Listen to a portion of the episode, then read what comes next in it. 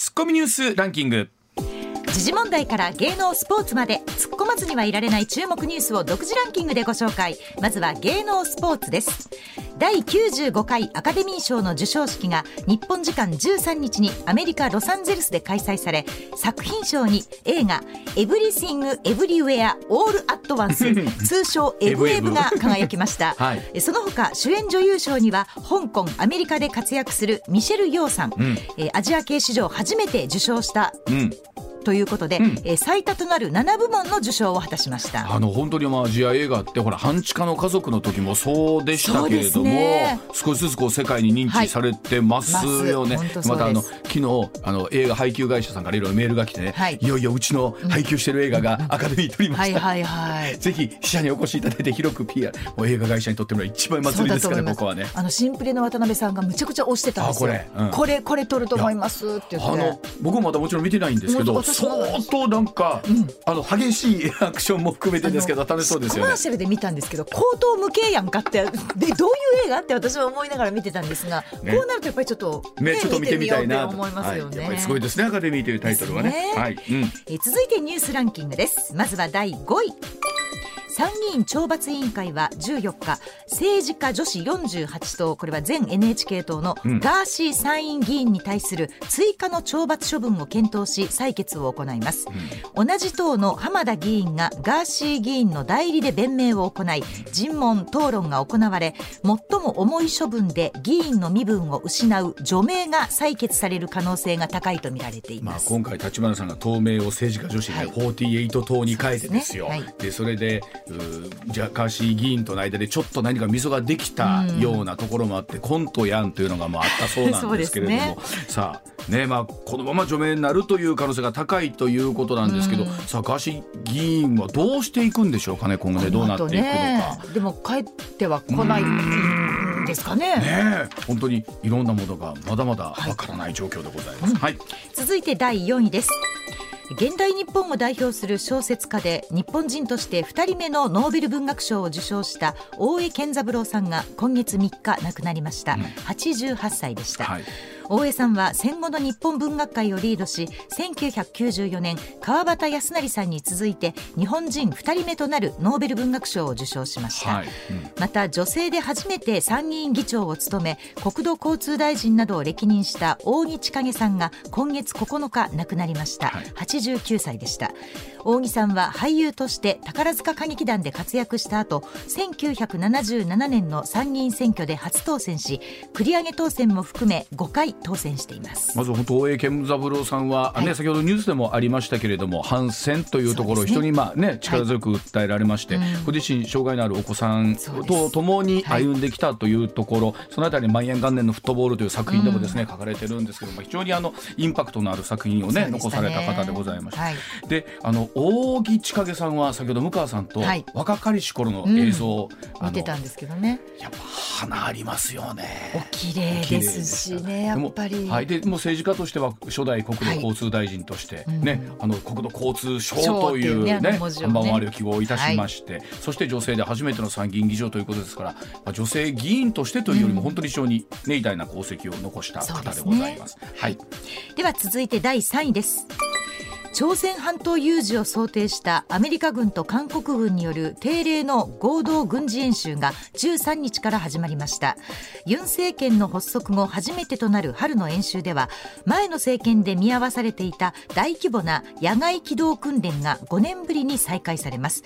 北朝鮮はこれに強く反発していてさらなる挑発に出る可能性があります。となってくるとまたミサイルが飛んでくる可能性が出てくるのかはないというところですけれども、この間に、まあ、アメリカと朝鮮、ね、北朝鮮そして、ねえー韓国というところっていうのはどういうふうな形で連携していくのか、これ日本も含めてということになりますからね。ね。はい。はい。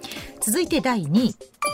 1966年に静岡県で一家4人が殺害放火された袴田事件で無罪を主張しながらも死刑が確定した袴田巌さんについて東京高等裁判所は再審を認める決定をしました。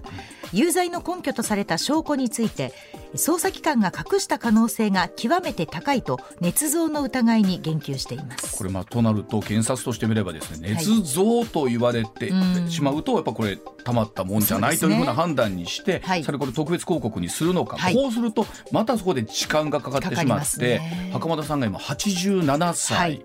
あの日野町の事件もそうでしたけれどもこの再審請求というのはどう時考えるか。かりますやっぱりね。ねはい、どういうふうな本当お検察の判断になるのかというところだと思います。はい、では第1位です中国の習近平国家主席が早ければ来週にもロシアを訪問しプーチン大統領と会談する予定だとロイター通信が報じました。この報道についてロシアのペスコフ大統領報道官は13日現時点では何も言うことはないと述べています。一方アメリカのウォール・ストリート・ジャーナルによりますと習氏はウクライナのゼレンスキー大統領との会談も計画していると報じています。ここに来てにわか習近平氏の動きがですね、活発になってきたわけなんですけれども、仮にロシアのプーチン大統領と会って、うん。さらにもしウクライナのゼレンスキー大統領ということになってくると、なんならじゃあ仲介の役割を果たすのかどうか。ね。えこの後お中国共産党習近平国家主席の動きについてはまた常念さんにも解説いただきたいと思います、ではコマーシャルの後常念塚さんの登場です。時刻6時27分回りました。ここからは常念塚さんでございます。常念さんおはようございます。はいおはようございます。おはいどうぞよろしくお願いします。お願いします。よろしくお願いします。はいまずはこちらからです。アメリカのバイデン大統領銀行システムについて安全宣言をいたしました、アメリカのシリコンバレー銀行そしてシグネチャー銀行が相次いで経営破綻したことについてバイデン大統領は13日のテレビ演説でえ米国民アメリカ国民は銀行システムが安全であると信じてよい、皆さんの預金は今後も必要な時に引き出せると説明しました、はい。まあ、一方で破綻した銀行の救済に税金が投じられることはないとも述べました。さあまずは常念さん今回のシリコンバレー銀行の破綻から始まるというところなんですけれども、はい。はい。今回のだからちょっとご説明いただいていいですか？そうですね。うん。まずね、あのこれはね、ちょっとまあ銀行の言葉なんですけど、はい。はい、ALM っていうね、ほう。三文字。はい。ALM、はい。はい、アセットライアビリティマネジメントって言うんですけれどもね。ほう。どういうことでしょう？え要は資産と負債のうん。マネジメントです。はい。はい、これにね失敗したんですね。ほう。資産と負債のマネジメンはい、ト、だからシリコンバレー銀行とかシグネチャー銀行は潰れましたけど、はい。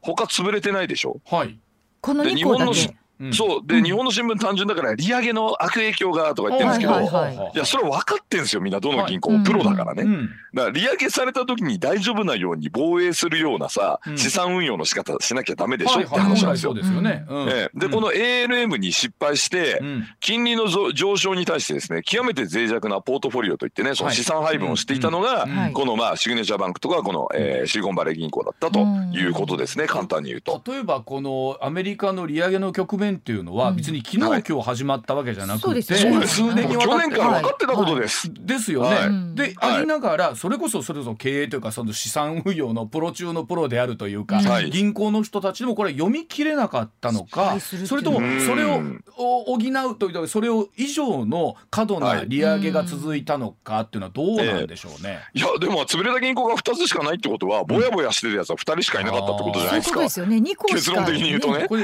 ええ。まあでこれちょっともうちょっと詳しく言うとはい、ね、ぜひぜひ。要はそのあの利上げに対してなんで弱かったかっていうと、はいえー預かったねそのまあ預金をですねうん。あの MBS という、まああはいのモーゲージ債っつってね、まあ、はい不動産担保ロあのローンをね束ねたまあ金融商品があるんですけど、はいまあ、これで運用してたんです。はい。でアメリカの住宅ローンっていうのはその、まあ、FF レートっつってねアメリカの公定分野みたいなやつありますけれども、うんうんあれよりもまあ絶対高いので、はまあ、要はインフレに負けないでいけるだろうということで、まあ、そこで運用するんですけどそれはいいんですけど、うん。金利が上がる局面でね、うん。このモーゲージ債のね元本は減るんですよね。はい、いつもあの説明してますけど金利が上がると、はい。えー債券の値段は下がります。はいはい。はい。うん。はい、なぜかというと債券というのは来年1万円もらえる権利を今いくらで買えますかって世界ですから、うん。で金利が100円だったら9900円ですけど、はい。200円に上がっちゃったら9800円下がっちゃうわけですよ、だからもうそういうの買ってもいいんですけど、うん。割とこう短期で満期が来るようなねうん。ね短期市場で回すとかねいはい。いろいろあるんですよ。いろんなものがね、はい。はい。って結構長いんですけど、はい。一応名目上10年とかねぐらいなんですけど、うん。あの額面上のその満期はね。でもまあもうちょっと短く回すやつもあるのでそういうので回したりとかいろいろやればよかったしさらに言うとね、うん。それをヘッジするために先物をねまあちょっと売買するような形で、はいはい。保険みたいなのもかけられるわけですよ。うんでそういうの十分に引き上げておけば全然問題なかったんですけど、うん。このシリコンバレー銀行はそのね引き当てがねもう極めて脆弱だったんですね。ああの、はい。それこそそれも含めて、はい。おそらくポートフォリオを作って資産運用というかこう回していくんじゃないかなと思うんですけれども、うんうんうんその通りそれ全部含めて ALM なんですけど、ん。ALM に穴があったんですよね。あ簡単に言うと。ぼやぼやしてたんです多分担当は。ぼやぼやしてたんですか？それこそ僕はあの新聞レベルでしか知らないんですけど、このシリコンバレー銀行っていうのはいわゆるその IT 系というかこの新しいところにガンガンと投資をしていってて最初の頃はうまくいってたというような話もあるんですけれども、でもこれはねのあのね投資はねあんま実はこの銀行やってないんですあよ。そうなんですか。この銀行はねあの要はねどんな銀行かというとね例えば、その上泉さんが、うんえーなんかスタートアップ企業作るじゃないですかはい作。りますはい。エーナーカンパニーとあか作るじゃないですか作。りますはい。うんで日本のメガバンク行ってすいません口座開かせてくださいとか言うと「はいはあ?」と「はあ?」みたいな感じになるんですよ。うんうんうんあのお客様みたいな感じ。で、はい。当行の趣旨をご理解いただきましてすいません、もうちょっとしょぼいとこから言ってもらえませんか？みたいなこと言われるんです、はいはい。どことは言いませんけどね、はい僕も昔それやられましたから、いわゆる大手のメガバンクさんはい。きなりな昨日今日できたところにはは、はいうん、作らせてくエーれないですよナーカンパニーね。何ですか？それゴミですか？みたいな感じの採用されるわけですよ。すいませんそこまではですけどはい。入り口でもうお前入ってくんなみたいな感じでつまみ出されるみたいな、ん。でシリコンバレー銀行行くと「あエーナーカンパニーあ頑張ってますね」とか言って「じゃあとりあえず口座これでいかがですか?」とか開かしてくれるんですよ。はあなるほ。ど。うん。はい、それでねあの、まあ、シリコンバレーのベンチャー企業が結構お金がね集まるステージになるとここに行って、うん。まあ、あの口座作らせてもらって、うん。でその口座で何何やるかといえば従業員の給料払ったりとか、はね、外注先にねあの、まあ、お金払ったりとか、はい。ね、仕入れ先にお金払ったりとか、まあ、そういうことやってたんです。うん。あはでそのシリコンバレー銀行もですね預かったお金をね、うん。あの融資のだからそういうなんていうのかニーズないんですよ取引先に、うん。はい。みんな決済で使ってるとこばっかだから。あ。なるほど。はいなんで何かで運用しなきゃいけないんで、あーなるほど。この銀行はねやたらと債券で運用してた銀行なんですもともと。これはジョーネさんこれねそれで言うと、めちゃめちゃうまくはまった時には、はい。莫大な利益が生まれるみたいな感じだったんですかね、じゃまあそうですねあのね預金がだからスタートアップがバーって増えるとうん預金が増えちゃうんですよ。あ。はでスタートアップってあうんの金利が安い時ってやたらと生まれやすいんです。あ、はいはいそうですよね。運用先がないからみんなリスク取ってこういうのにちょっとお金出そうかなみたいな人が増えるのうんで。うんうんで2020年ってほらあのコロナショックでうんはいものすごい金融緩和やったじゃないですか。うんうんでそれでスタートアップバブルみたいに一瞬なってですね、うんであの2020年からまあ今までの間約3年間で預金が4倍ぐらい増えちゃったんですよ。でもほら融資のニーズないじゃないですか。はいないですね。うんじゃあしょうがねえあの債券で運用するかって言ってはあで当時の教科書通りの運用をやったらはあ金利が思ってるよりも早く上がっちゃってあれ？えこれヘッジしなきゃいけなかったんですか？みたいな話にはなってるということです。それで言うと、うんこうなるのは別に昨日今日ではなくって、はいもうそれこそ1年ぐらい前からやばいぞみたいなところはあったんですかね？そうです。あの、うなんか先週末あのね取り付け騒ぎ起こってますけど、うん。もうずいぶん前からシリコンバレー銀行はこのビジネスモデルだと金利の上昇耐えられないんじゃないかって言われていて、うん。事前にあの預金を移した人とかも結構いたんですよね。間に合った人も結構いたんですよ、そうなるともう取り付け騒ぎも起こってきますもんね。みんなが引き上げてくるとね。はい、うん。でその取り付け騒ぎが SNS 経由で結構広がったっていうので今回話題なんですけどうん。ただ破綻した理由は極めて古典的な ALM の失敗なので。そんな先進的な事象が起こったというよりはなんか昔こう似たようなことありましたねっていう話です、似たようなことありましたねでもうお気づきですよね、うん。私が昔所属していたはい。日本長期信用はい。銀行、金利上昇局面で同じ目に遭いまして、ええ。はでその後もちょっと時間かかったんですけど8年ぐらい経ったところで潰れました最終的には。うん。その時に食らったダメージですね、うん。はい、その時に食らったダメージが、まあ、結局こうまあなんて言うんでしょうね、えー巻き返せなかったんですねその後ね、あの、はい。日本でも多分いろんな事情の時に公的な資金が注入されるってケースってあるじゃないですか。はい。え例えばそれってあの例えばどういった時には今更ですけど常念さん、えーはい。公的なものが注入されて、うん。そうでないケースはどういうふうにこう考えたらいいんですかね。アメリカの場合ですか、はい。アメリカの場合ですか、うん。いい質問ですね、はアメリカの場合ですね。ありとあらゆる状況において、うん。どんな状況においても、うん。公的資金は注入できないんです。あということはやっぱり結局もう自分たちの責任ってことですね。うん。はい、あのねリーマンショックの時にね、はい。経営やってた金融機関の経営者をね、うん。とかね、うん。あのそんなリスクを理解してね投資してたベンチャーのね投資家とかを保護する必要があるのかってことはい。で大議論が巻き起こって、はい。はい。であの時はもうシステミックリスクだったんで仕方なくね、まあ、公的資金みたいな感じになったんですけど、うん。もうその後はですねもう二度と公的資金は入れないと。うん。公的資金を外部から入れて救済することはない。これまあベイルアウトっていうやり方なんですけど、うん。ベイルアウトはやりませんと。うん。これからベイルインですと。うん。ね、株主と債権者なんかしてはい。で税金は1円も投入しない。でも、ね、預金者は守りますみたいなそう。いうふうに変えます。っていうそうなんですよね。ですが今回もそうなんですけど、すはい。べての預金者を保護する形でシリコンバレーバンクの破綻処理をする完了措置を承認したという、はい、はい、ことなんですよ。でこれねとりあえずね当山の1年もののね、えー、と貸し出しですね。はい、えー、と期限1年のね割とまあなんていうんですかリーズナブルな貸し出し制度が、いうん。えー起動しまして、ううん。ん、で通常だとねこれシリコンバレー銀行は預金の払い出しに応じるときに債券売らなきゃいけないでしょ、ほう、うん。うん、でも売らなくていいよと。今売っても値段安いから、そうですよね。はい。はい。それを担保にお金貸してあげるからそのお金でなんとかしなさいってでそれでできるわけなんですね。できちゃうんですよ。でそれでもう即座にそのお金がまあパッと入りますので、はい。うん結局シリコンバレー銀行預金保険がね25万ドルが上限なんですけど、うん25万ドルまでいかない銀行もあ25万ドル超えてる人ですね。ごめんなさい、はい25万ドル超えてる預金保険機構対象がこれ約ね9割いると言われてるんですけど、その9割の人もあの大丈夫です普通通りにあのまあなんていうんですか？給料払ったりとかほね、仕入れ先にお金払ったりとか外注先にねお金払ったりとかできるようになってますから大丈夫ですってことで、まあ、一応はそのシリコンバレーのスタートアップでですねここを決済口座にしてる人は助かったんですよ。う。ああなるほど。うん。はい、これだからテック系企業連鎖倒産かって言われたんですけどそそうそう。そうれは回避しました。はい、でこの1年間の間にですね、うんこの銀行が持ってる資産を全部洗い出してあ。うんでこれでそのまあ、えー損した分と得した分をこうやるわけですよね。うんうんうん。はい、で預かってるお金はまず全部返しますと。はいうんはい。はい、でそこで穴開いちゃった時はどうするかって感じですよね、うんうん。それも含めてこの銀行免許とかそういうものを売って、はあ売ったお金からそこをまあ充当したりとかいろんなことがこの後できるわけです結よね。局だから公的なお金を入れなくてもうまくそれが処理できるような形になってるってことなんですか？そうですね。あの基本的にはだからお金は貸したんで返してくださいと。日本もでも不良債権処理で入れたお金って最終的に返させましたよね。ああそうかそうか、はい。なるほど。まあ、ただしあの長銀を除くですよ。長銀は今新生銀行なんてまだ1円も返してないんで、はいはいはい。ここはもう泥棒って言われてもしょうがないです。はっきり言って。いやいや。はい。まあ、あ私の出身校で本当恥ずかしいんですけど、うん。もう泥棒みたいなことやってるのはその長銀だけ。今あとまありそな銀行とか全部返しました。うん。新しくなったその新生銀行自体はその借りてる分っていうのはどういう仕組みになってるんだあこれはね、SBI グループ様がですね、うんえーあの長銀、まあ、旧長銀であるこの新生銀行を買ってくださいまして、はい。ありがたいことに。はいはい。まあしかもその買収に反対してたというね、この新生銀行何考えてんだって感じですけど、うん。最終的に買われて、うん。でその買った時の理由がね、もう今泥棒状態になってるこのお金は返しますっていうのを言ってたんですよ、北尾さんが。北尾様は本当素晴らしいと思ってね、うん。我々のツケを払ってくれるなんてっていう感じなんですけど。まあまあそういう感じで、あの日本もだからその破綻処理ね、まあそのバブルの時やりましたけど、うん。あの公的資金は一応まあみんな返させてるので、うん。でその時間軸ですよ、うん。あの今これをあのこの場で潰しちゃうとね。はい。ねもうあの泣く人が増えちゃうので、ちょっとこうなんかあの定理融資とかね公的な融資とかで時間を稼ぐから、うん。でその間に経済が好転したりとかして持ってる資産も値段上がったりするじゃないですか。うん。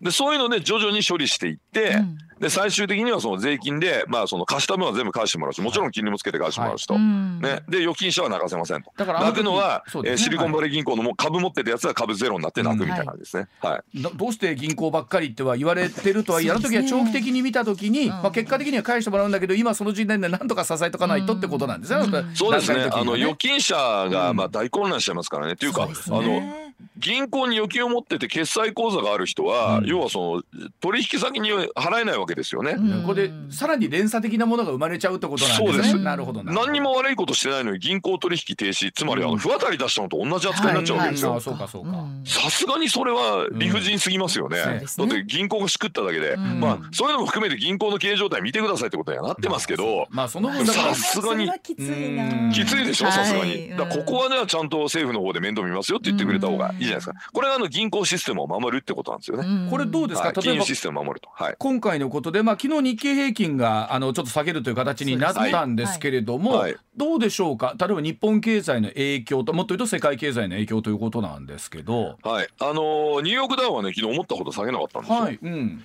90ドルしか下げなくて、うん。これでこの件は一回収まっちゃうかなみたいには見えるんですけうど。ですけど、はい。こういう銀行破綻が起こるということはですよ、はい、はい。アメリカの経済全体がどうなってるのかってことを普通は考えますよ、はいはい、そうですよね。どうでしょう。うん。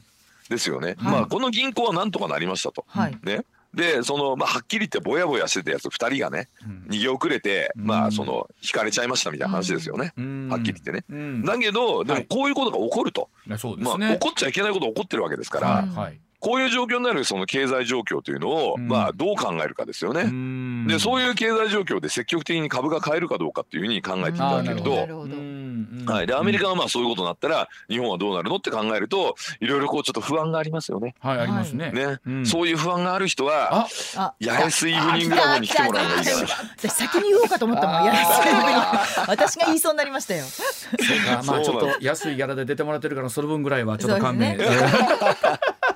はいまあ、あの。今回だから日曜日にジョネ・トラダムスからの秘密のメールっていうのを出してでこの件で考えられるリスクは何かっていうので ね6500字ぐらいのもう超長いメルマガ書いたんですよ実はう。んでそこで書いた、まあ、ほぼほぼほぼそこで予想した通りの展開になりましたね。ああそうですか。へうん。要はシリコンバレーバンクと同じようなそのまあ ALM やっちゃってる銀行多分他にもあると思うんですよ。こんだけ金融機関いっぱいあれば。まあそれはそうですよね。うん。で飛び火するとしたらそこだけど、うん。でももうあの万全のこのなんていうんですかうん。バックアップ体制をもう FRB とうん。アメリカ財務省と FDIC がもう敷きましたから、はい。うん。なるほど。まあ、仮にそういうの出てきても、うん。その個別事案に対してのこう対応っていうのはもうほぼ完璧だと思うんですよね。となるほど。例えばジョネさんこういったことっていうのは、うん。日本の銀行に起こるってことはどうなんですか？あったりするんですか？地銀がね、うん。日本のね、はい、国債で割と運用してるんですよ。ああなるほど。はいはい。うん。なので、うん。国債の金利がドーンって上がると、はい。まずいことになるよって言って岩石理論を言ってる人がねずーっと煽ってるんですけど、えーついこの間日銀の政策決定会合が終わりまして、なんと国債金利じゃなくて、うん国債価格がうん急騰してしまったんですよ。ーはい。金利が爆下げしてしまったんですよ。ほうほうほう今、えー、と0.3%台まで下がっちゃいましたよね。つまり債券の価格国債の価格が上がってんですね今ね。ええええなるほどということはなんでこういう余裕のあるうちに、うんあの多分金融庁の方とかで指導して、うんうんね、このシリコンバレー番組みたいなことがないように、うん ALM しっかりやっとけと。はいはい。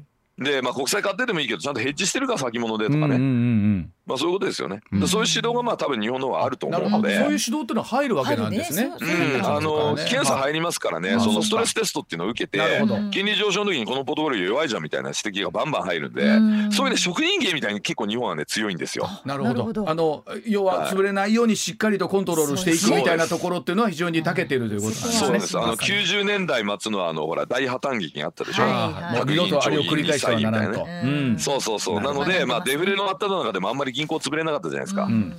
で、あの白川正明もね憎たらしいんですけど、銀行を潰さないことが日銀の使命だぐらい言ってるんですよ。逆に言うと銀行潰れなかったらあとは何もしねえって言ってたんであいつは最悪だったんですけど。いやいや、うん。でもそのロジックももう間違ってるってことで日銀はもう白川時代のやつを全部捨てて、とにかく経済良ければうんそのね、まあ、あのデフレに戻らなければ銀行潰れないとうんいうことではまあ今はね一致してやってるのでいいと思うんですけど、うんまあ、日本への波及っていうのはちょっとあんまり現時点では考考えられないくてですね。大丈夫かなというところですね。うんわかりました。ねはい。はいでは続いてこちらでございます。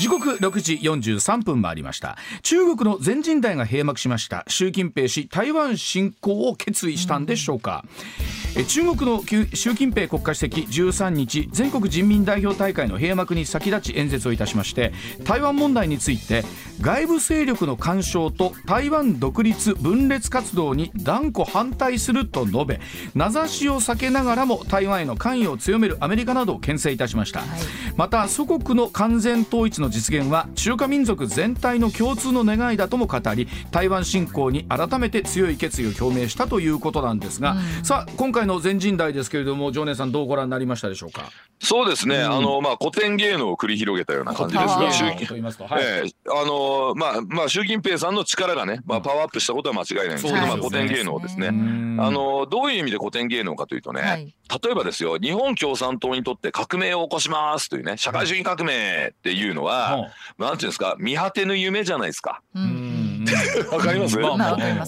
本当にできんの？みたいな、はい。でも一応ちょっと言っとかなきゃなと、一応社会主義革命捨てたようなこと言ってますけど、でもなんかそんなことやそれに近いようなこと言ってんじゃないですか。うん。ね、であとまあ自民党で言うんだったら、まあ、憲法改正？うんうん。今だいぶ実現にまあ近づいてきましたけどでもちょっとまだ見果てぬ夢でしたよね。まあうですね、うん。ですよね。うん。であのチャイナにとって台湾統一っていうのは、うん。だから日本共産党にとっての社会主義革命。うん。ね。自民党にとっての憲法改正みたいなもんですよ。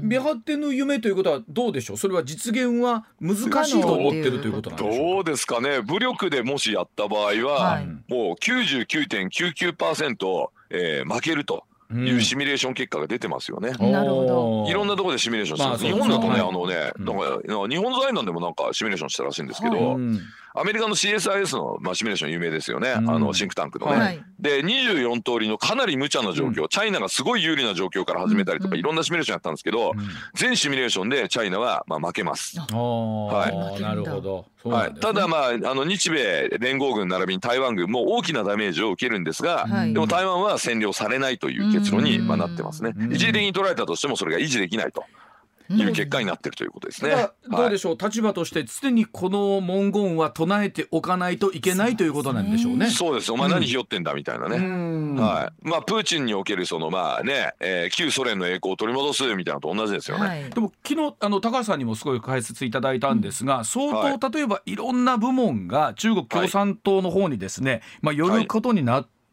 もう本当に政府よりかさらに共産党の権限が強くなってきたというような話が出てますけれども、このあたりどうですか？権限移管されたというのは。まあもともと政府よりも共産党の方が上にある国で、はい、憲法にもうあらゆるねその国の機関は共産党の指導に従うって書いてある国ですから、うん。でこういうふうにねあの国民まああの政府は国民に選ばれてないですけどあの国の場合、ん。まあ、政府よりもね上に権威があると、はい。はいそれよりもね強い権威があるっていうのはこれがまさに権威主義国家なんですよ。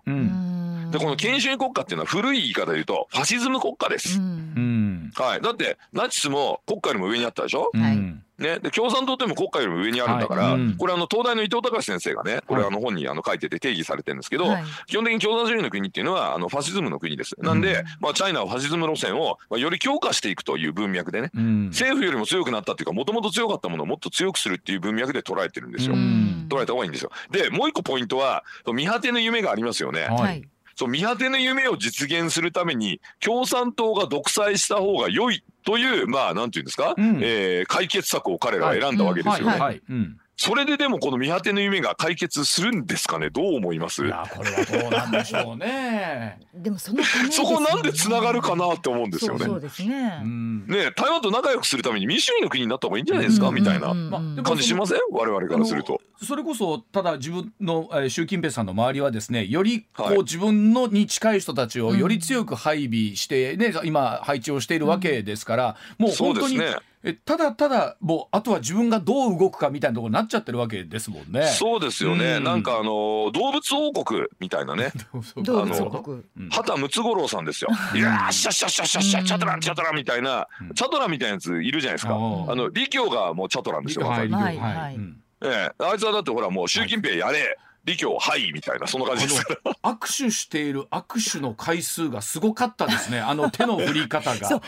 ねもそうなんかもうお互いにこの手は絶対に離さないぞぐらいでブルンブルンねブルンブルンもうやばいですよね。ザ腰巾着みたいなやつなんですけそこまど。でなかなかあの自分握手する人何人いるだろうと思った時に。本当に。いやいやあのね李強さんに対する日本の報道でもね、うん。要はその副首相を経験してない人が首相になるのは異例とか、でそうですよね、うん、いろいろ書いてますよね、はい。まあ、つまり大抜擢だったわけですよ。うんうんまあでもその大抜擢って裏を返せば、うん。ろくな実績もないのに首相に据えてもらったってわけでしょ？まあまあ順番を踏まずにってことですもんね。でしょ、はい。ムツゴロウさんのおかげじゃないですかそれは。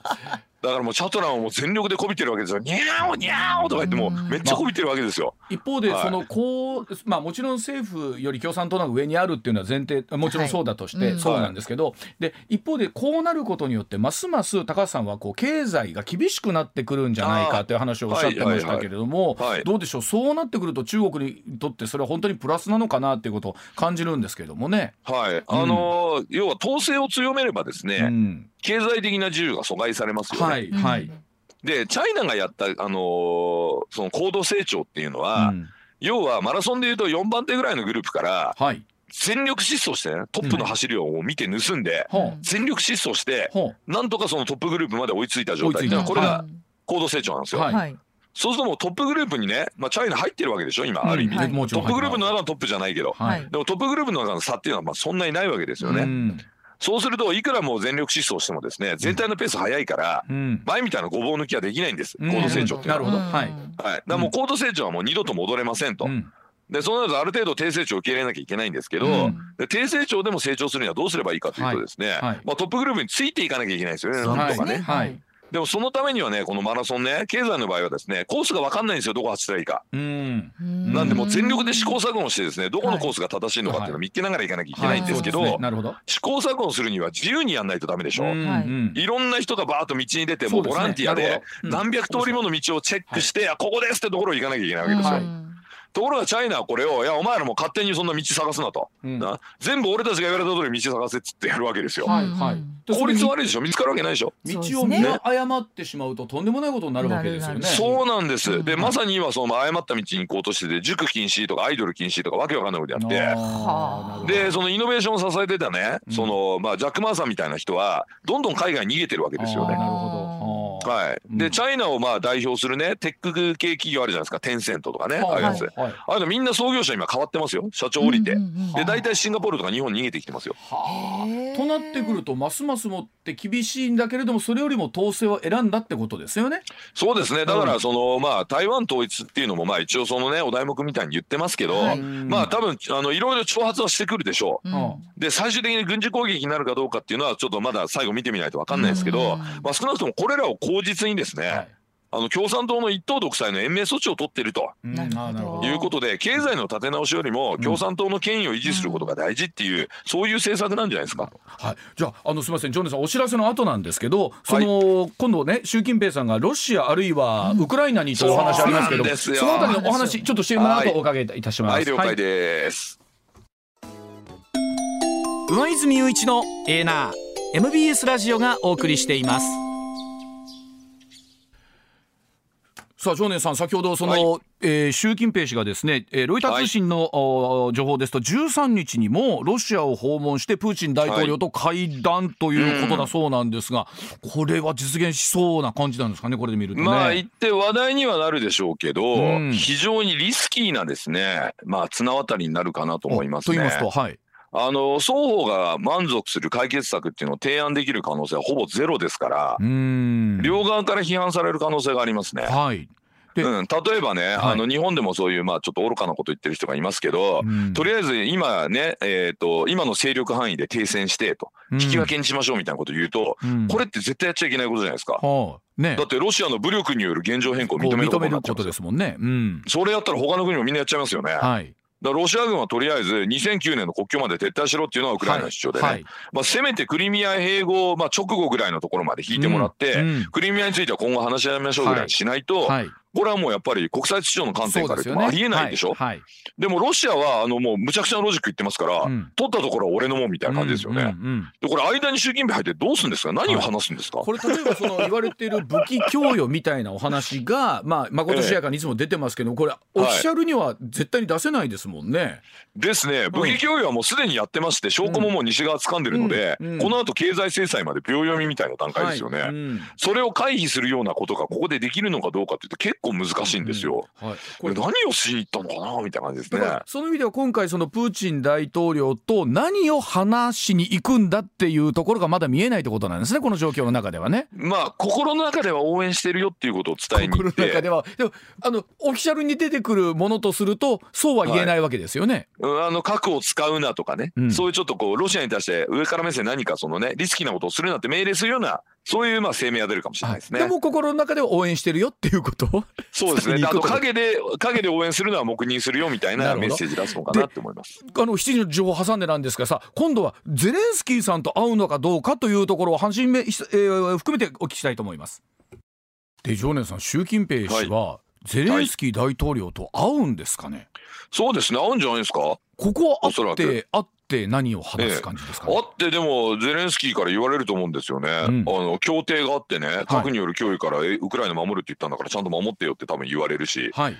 ロシアに行って戦争をやめて撤退するように言ってくれって多分要求されるし。はいはい。いやだから結構困ったことにしかならないと思うんですけどね私はね。これはあの例えば大ウルトラ C で習近平国家主席が、えーはい。もう仲介の立役者になるということはあるんでしょうか？いやーどうでしょうね。ロシアが引かないので難しいんじゃないですかね。あのロシアがチャイナの言うことを聞くかどうかですよね。うん、だからまあチャイナがだからもし何月何日まで撤退しなかったら、うん。ロシアの沿海州に対して攻撃するみたいなこと言ったらね。うん。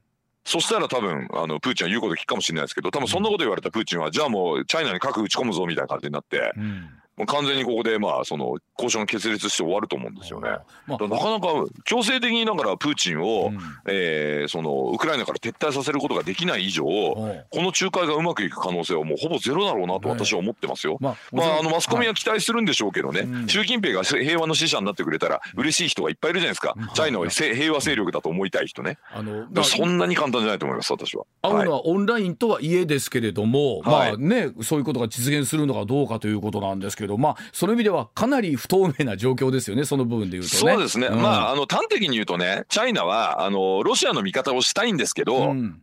思いっきり味方をしちゃうと経済制裁を食らうので、うん味方をしてないようなふりをしながら、まあ、応援したいと、うん。まあ、時間稼ぎをしたいと。うん。でその間にロシアがなんとかね、まあ、うまいことやってくれればいいなぐらいに思ってんじゃないですかね。なるほど、はい、本当にいろんな思惑がね当然この状況の中では出てくるわけですからね。はい。まあずるいですよどの国もね。だから日本もぼやぼやしてちゃいけないとしたたかにやった方がいいですよね。だから安倍さんがだからその道筋つけてくれたんだから岸田さんも大事にしなきゃいけないんで、ええ。G20 みたいな時には絶対行った方がいいんですよ、さあまあそういうことですね。はいあの最後に一つだけえっ、とイーロンマスクさんがえっ、と、はい日本へのインターネットを変えるのかということで、あのい。スターリンクは個人向けで値下げ構成にかかっているということだそうなんですけれども、はい。それですねスターリンクの公式サイトアンテナの販売価格が3万6500円、はいはい。えー月額利用料6600円という、まあ新しいネットサービスということなんですだいけど、ぶ安くなりましたね。あこれそうなんですね。はえ衛星を使ってということなんですかこれ？そうです、うん。衛星を使ってめっちゃ速い。インターネットなんですよ、うん。早いインターネット。で早いんです、うん。でねあの海底ケーブルよりもね、はい。えー合理的なあの方式になってるんです、はい。はい、これはね実はね堀江門こと堀江貴文さんがめっちゃ詳しいんですけど、うん。あの海底ケーブルってバックボーンになってるじゃないですか。うん。はい。でそれをねあの真空まあほぼ真空状態にある衛星のですねレーザー通信かなんかでやっちゃうんですよね。うん。そうするとね今ほら台湾があのなんかあのチャイナに海底ケーブルこれ切られたりして意地悪されてるでしょ。うんはいはいでああいうのもあの衛星で全部繋いじゃうんであの衛星1個やられても他を経由したりとかできるんで、うんでなんかあの災非常に強いんですよね。災害とかにも強いということだそうなんですよね。強いんですめっちゃ強いんですよ。うん。はい、だから私たちでこの衛星が何百個と今浮いてますからね。えっと、はい個人が契約するんじゃなくて日本のその、な自治体とかそういうところがやってくれるってことなんですか？あいやあのえっ、とね個人で契約するとそのバックボーンが使えるんですね。はい、だからもうめっちゃ早いんですよ。はい。あのより今のネット環境がうんより早くなるというふう良くなるということですね。だからあのウクライナ軍は戦場でもブロードバンドみたいな状態であ戦争やってるわけですよね今ね。例えば、はい。あの我々レベルで言うと、うん。まだまだオンライン会議とかね、はい。お家でやってらっしゃる方とか、はい。あの、はい。ご家族で回線取り合って大変みたいな状況あるじゃないですか。はいはいはいはいああいうのがちょっと早くなるみたいなイメージでいいんですかね。そうですね。まああのイーロンマスクのそのねあの宣伝マンというわけではないですけど、うんまあ結果的にスペックはそっちの方が上かなって感じですね。はあ、というはあれですか、やっぱりその今ね今回 H3 ロケットの打ち上げが残念なことになりましたけど、はい。やっぱり宇宙ビジネスってなんだろうと思ったら身近なことで言うとこういうことなんですね結局は。そうですね、うんちなみにねあのそのイーロン・マスクさんと同じような、えーことはね、うんあの H3 ロケットの方じゃなくて、はい。堀江さんのやってる IST インターステラテクノロジー、はい。こっちがあのむしろあのその近いです。スペース X に。はあ。これでもあの要はね投入する衛星の軌道の高さが全然違うんですよ。なるほど。あの JAXA がやってるのは NASA みたいなやつなはいんで、はいはい。そうですね。あの気象衛星とかいう感じでしょ。はい。はいであの通信用の衛星でもっとすごい低いとこなんですよ。うん。ええ。でそこにまああの賞味期限3年とか5年ぐらいの衛星を次々投入していくっていうビジネスなんで。これはあのもうまんまやってるのはあの堀江さんです実は。え。堀江さんの宇宙ビジネスっていうのは今はい。どのレベルまで来てるんですか？かなりこの堀江さんの宇宙ビジネスも今だからあの次のねモモっていうまあ最初のロケットの打ち上げ成功して、ほで今その次の段階のゼロっていうねあの新型ロケット。これあのモモよりも一回りでかいんですけどうんはいこれを今開発されてるんですが、えー打ち上げがですねちょっと1年延期になっちゃったんですよね。ういや残念ながら。うん何かとね、かかるでしょうから、そりゃ。そうですね、あうん。のエンジンの開発にちょっと手こずっているみたいで、まあ、1年打ち上げが延期になって、まあ、でもあの考えてることはそのイーロン・マスクと同じで、そのまあゼロの中にですね衛星を何十個と格納して打ち上げて、はで日本の空に何百個とばらまくと日本版スターリンクもできるんですよ。あ。はあ。ははい、でこれ完全に民間企業でやってます。へえ、はい、そうだかご関心のある方はぜひ IST に投資していただければと思いますけどね。でもそうなるとこの辺りの価格もし成功するとまたさらに値段が下がってくるっていうふうなことになるわけですよね。あのーまあ今のえっ、と確かえっ、とスターリンクもですね。えー、1回の衛星の打ち上げに60億ドルでした、えー60億円でしたっけ、はあ。えっ、とちょっと60単位忘れましたけど、はい、60億ドルだか円だか、えーかかるんですけれども、でそれで打ち上げるときね、衛星ね、なんか確か何百個って入る投入できるんですよね、それで。で、あの普通にこのスターリンクの回線がもう今結構バカ売れしてるのでー、はい。もう全然ビジネスとして今成り立ってるそうです。なんか我々こうついついねネットの環境とかっていうとこうあの携帯電話とセットでみたいなちょっとでも安くなりますみたいなとこなんですけど、はい。すごもういろんなものが根本からら変わってくることが可能性があるということでそうですね。そこれだって電話も当然音声もデータだからこれ載せられるわけで。なるほど。NTT もいらなくなっちゃう可能性ありますよ。あんまりこれやられちゃうと。これでもいろんなことをイーロン・マスクさんってやってるけど最終的にはどこに到達しようとしてるんですかね。いやーよくわかんないですね。ねツイッターもそうですけど、ね。ねこんなことも始めはい。てどこに行くんやろうって、あーなんかもううシンギュラリティみたいな世界目指してんじゃないですか？なんかもう時代がもうなんか本当に追いつけなくなってき追いつけて私たちが生きてる間に世の中一体どこまで進むんだみたいな感じになってきてます本当ですね。はい、はい。えージョナさん今週もどうもありがとうございました。ありがとうございました